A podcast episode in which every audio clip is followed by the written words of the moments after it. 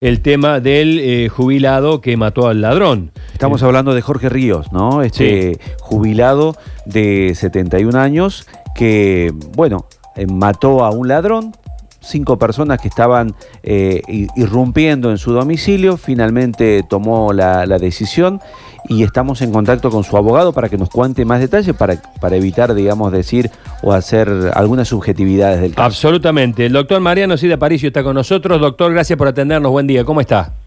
Gracias a, gracias a ustedes, me sorprende, me llaman de Córdoba, Rosario, Santa Fe, Venezuela, Brasil, España.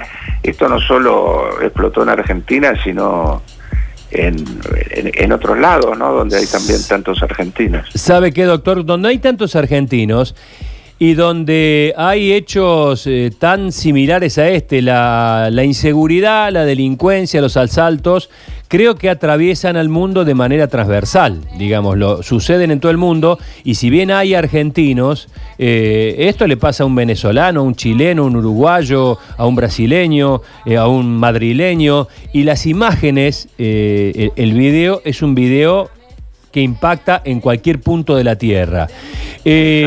Eh, la situación, el centro de la discusión ahora eh, es el tema de la emoción violenta, eh, si es que eh, puede ser considerado emoción violenta una persona que eh, persigue hasta la puerta de la casa al delincuente y, y lo ultima allí. ¿Esto es lo que pasó, doctor? Según la, la visión de ustedes, claro está. no, te, te- te cuento, a- allá que no nos escucha nadie y estamos lejos, eh, yo trabajo con, con muchísimos peritos eh, eh, que todavía no los hemos podido presentar en la causa, pero que nos dan letra a, a los abogados de lo que está pasando.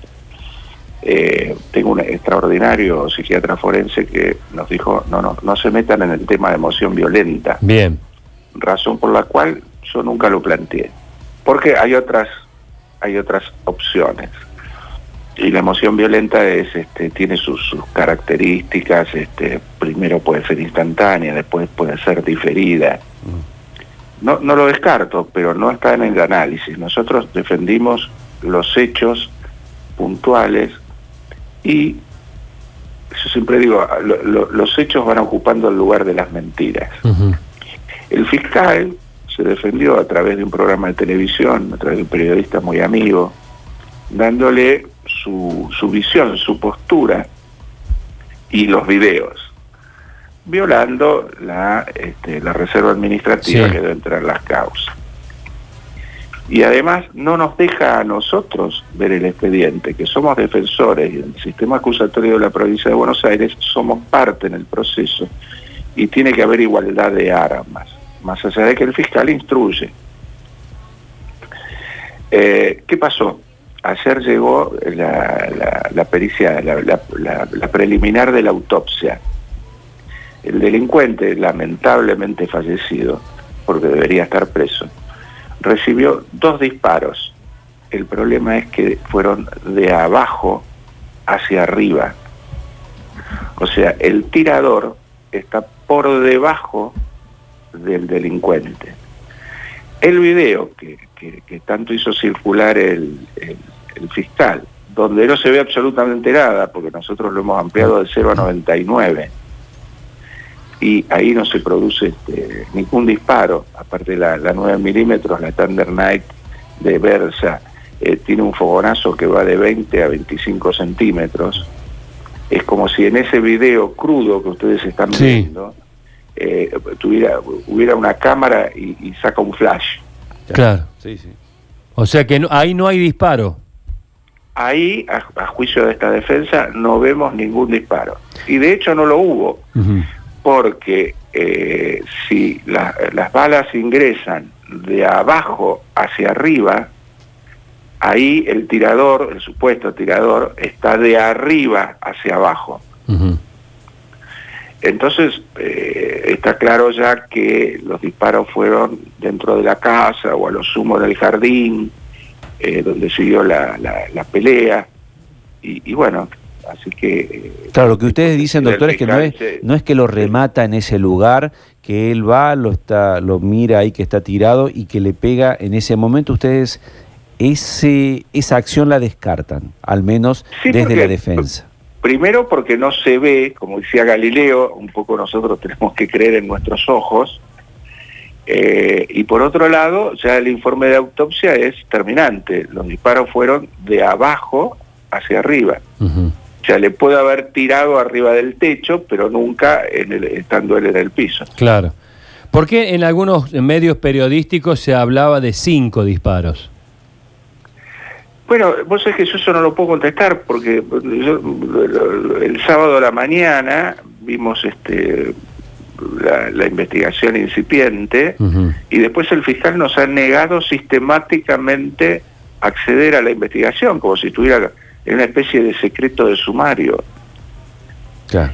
eh, que no lo está, por supuesto. Sí, sí, sí, sí. Y, Entonces ayer fui, porque ya estaba circulando entre algunos periodistas la autopsia, y, no me dejaba subir. Yo con este tema de la pandemia, tenés que pedir permiso abajo para que te accedan. Este, no, no. A los periodistas que estaban abajo ya les había dicho que no iba a hacer declaraciones, que se fueran. Eh, y a mí no me dejaba subir. Como, como tuvimos que ir a otra fiscalía que nos atendieron de maravilla, la Fiscalía 11, que por las amenazas que sufre la familia, yo ya estaba en el edificio.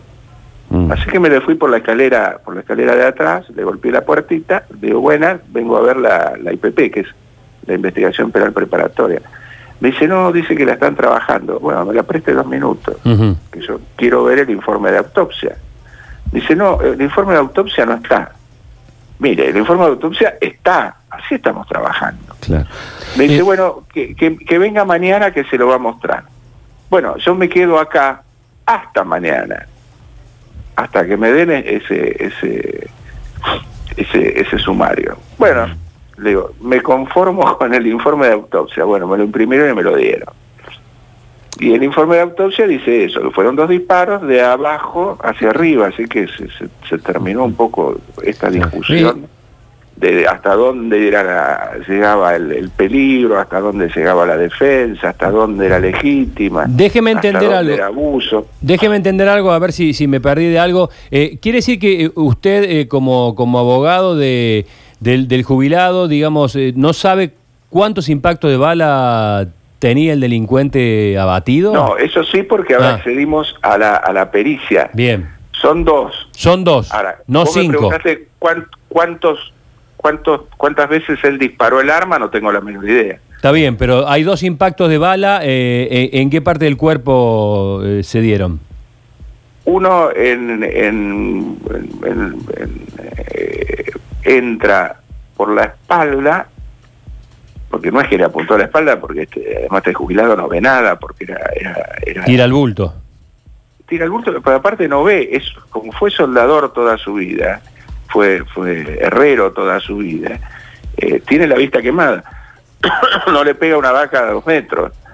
Eh, tiró, tiró y tiró y salió para donde salió. Entonces el, el disparo que lo mata además entra por la espalda, de abajo hacia arriba, a la altura del, del, del, de- del hemitórax, a, a- a ver, para, para decirlo claro, qué sé yo, un poquito a mitad del cuerpo, Sí. va de abajo hacia arriba y le secciona la, la, la aorta y, y- y muere desangrado. Claro. Por eso corre un poquito más hasta que hasta que la Hasta pérdida de sangre sí. eh, eh, Dos, hace dos preguntitas desva- desvanecerse y lamentablemente morir. ¿no? cortitas, doctor. Eh, eh, uno, eh, cuando esta persona va caminando y que no se puede parar, ¿es porque tiene un impacto de bala en sus piernas o porque se cae de alguna tapia o, o eso así cortito? No, eso, eso, eso acerté.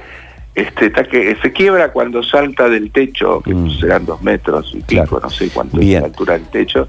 Ahí se quiebra el tobillo Por eso no puede y después caminar. cuando sigue caminando se, se quiebra, se, se le va este, rompiendo un poco más la Mm. Claro, pierna y tiene una se fractura de tibia y peroné. Doctor, por último, eh, ¿usted habló con Jorge en este último tiempo, en estos últimos momentos? Eh, no sé, Ayer, ayer estuve con él porque le ¿Qué le dijo? lo de la pericia.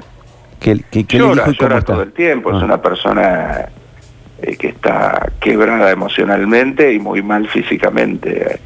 Eh, se- cuando lo mandaron preso, el día sábado, primero a las diez y media de la mañana me dice que no lo va a detener, y después a las doce y media cuando llegamos está detenido, detuvo a una persona de 71 años que le falta un riñón, que respira más o menos porque tiene POC, eh, que tiene taquicardia de base porque se había tenido un infarto, diabetes, hipertenso, no, un desastre.